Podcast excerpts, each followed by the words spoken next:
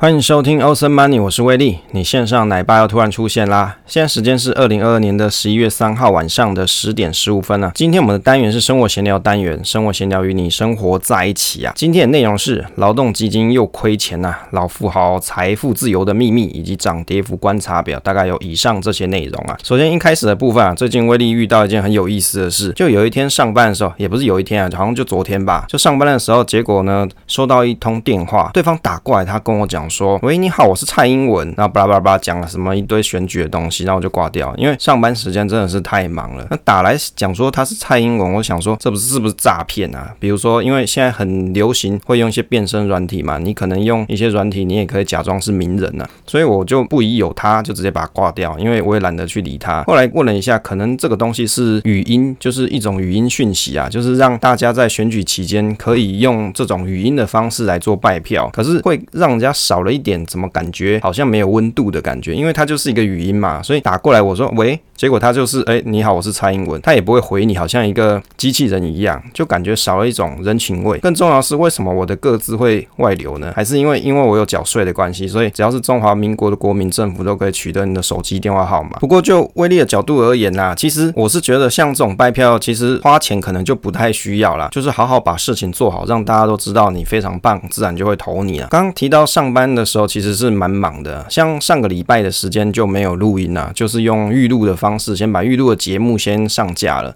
因为最近其实威力都蛮常在加班的，因为公司的事情也蛮多的。像威力的一天大概是怎么样子哦？跟大家比较一下，因为我们节目主打就是给上班族听的嘛，因为威力就是上班族。我讲一下一天的行程，跟大家做一下对比啊，看看你是不是也是这个样子哦。也许现在正在上班路程的当中，你听了这一集节目啊，你也可以想一下，是不是你跟威力的生活其实蛮像的，像威力一每天早上差不多可能六点四十分就起来，就开始要，比如说要梳理啊，然后接着就要帮小朋友啊换尿布啊，或是帮他洗奶瓶之类的，换衣服之类的。那再来呢，就出门八点就上班嘛。那八点上班呢，中午休息一个小时啊，其实不到一个小时啦。那大概一点就开始又上班。那通常晚上下班的时候，可能都已经八点多了，有时候早一点七点多啊。最近可能比较长，都是八点多的时间。那回到家之后要干嘛？开始哄小朋友睡觉嘛。所以其实哄完他的时间大概都已经是九点，或是有时候他比较哭闹，大概就十点了。所以一直到我可以开始做我自己的事情的时候，其实都已经快要睡觉了。就其实时间没有很多了，这就是呃忙碌生活的一天。那假日的时间就变成是要顾小朋友。所以你看，其实像这样子的一个生活，其实真的也没有太多时间去思考奇怪的事情啊，或者是一些无聊的事情，就是认真赚钱嘛，有钱就来投资运用嘛，存钱啊，投资这些都很好，尽量让自己的投资或者是现现金流。规划尽量是系统化的方式去运作，因为真的也没太多时间。因为平常你大概上班族时间，讲实在，你要可以在那边看盘，然后在那边做操作的人，其实不是那么多的。所以你一定要去想一下，要怎么样子去更有效率去管控你的投资理财计划，或者是一些你的投资规划的研究。因为有时候研究也是蛮耗费大家的精力的。好，大概就是一天的生活就是这样。那最近呢，还发现说我们家里的这个洗碗机啊，修一修又坏掉了。那于是呢，威力最近就想说，来给他买一台新的。那因为老婆有吩咐嘛，就觉得洗碗机常常坏掉。那因为我修了好几次了，那它是什么东西坏掉？原因是因为这台洗碗机其实是前屋主留下来的一个东西啊，就是房子里面的东西。那它的年岁应该也有二十年以上的洗碗机了，所以它的开关其实是坏掉的。那而且一开始使用的时候，它底下是会积水的。那于是呢，威力把它修复完成之后，那也有去看了一下它的开关，但是因为这个开关每次我要去修复，修复完之后要隔一阵子。它又坏掉，原因是因为我已经找不到它的零件了。那二十几年的东西，你怎么可能找到它的零件？除非你去杀肉，搞不好连杀肉都没有。那我只能去找不合它的规格的这种开关来使用。但是使用了半年啊，它可能这开关就会故障，我于是又要再换一个上去。那这一次干脆就想说来换一下，没想到换新的洗碗机又遇到一件事，就是缺货的问题。所以你看哦，现在在下游供应链啊，很多电子产品搞不好，我们听起来好像一些 IC 是有库存的，可是有些东西其实它还在在缺。料的状况，因为洗碗机是买德国制的，我相信也许是德国这边它还有一些供应不及的情况，所以就买不到我想要买的型号，只能去退而求其次买功能没有那么齐全的这一个款式。不过不不论怎么样，还是可以买到可以用的洗碗机，那我觉得就已经不错了。接着来分享一下好书分享，《老富豪的财富自由秘密》这一本书啊，其实这本书是十月五号上市，那作者他是威尔斯威尔德，就是以前我们有跟跟大家在节目上分享过关于亚当理论的这本书的作者，以及技术交易系统原理的作者啊。那这个作者他非常有名嘛，因为他写了很多经典作品，像什么三角洲理论啊、亚当理论这些。那这本书到底为什么要叫《老富豪财富的秘密》啊？财富自由的秘密？于是我就研究一下，说他到底里面写些什么东西。因为其实你从标题去看的时候，你会想说啊，写财富自由，那不晓得它里面卖的是什么关子啊？于是威利就看了一下，这老富豪到底是谁呢？其实这个老富豪就是作者自己本人呐。那威利一开始以为是小说人物而已，看到后面才发现说，其实是作者的财富自由的人生经历。他希望透过这本书告诉大家说，很多如何变有钱的金融观念跟知识。因为其实知识也许大家都知道，也许你不能去做，或者你做不到。但是经由他的说明之后啊，就是生动的一些说明之后，可以把这些知识融入到你的生活习惯的观念当中。作者他有提到一句话，他说：“如果我在年轻的时候就知道这本书的内容，我会比现在富裕的多啊。”他希望用这本书生动的课堂情境，让大家很顺利的可以获得财富知识。书里面的故事也很有意思啊，大概有十五堂课，也就是他分了十五个桥段啊，十五个章节跟大家做说明啊。这个赚钱跟获得财富的区别，书里面有提到说，有一个姓格林的高手的家庭，他们每年可以赚到十三万美金，但是生活的支出也很高啊，没有为自己保留任何的东西。为什么？因为就是有钱就来花嘛。如果你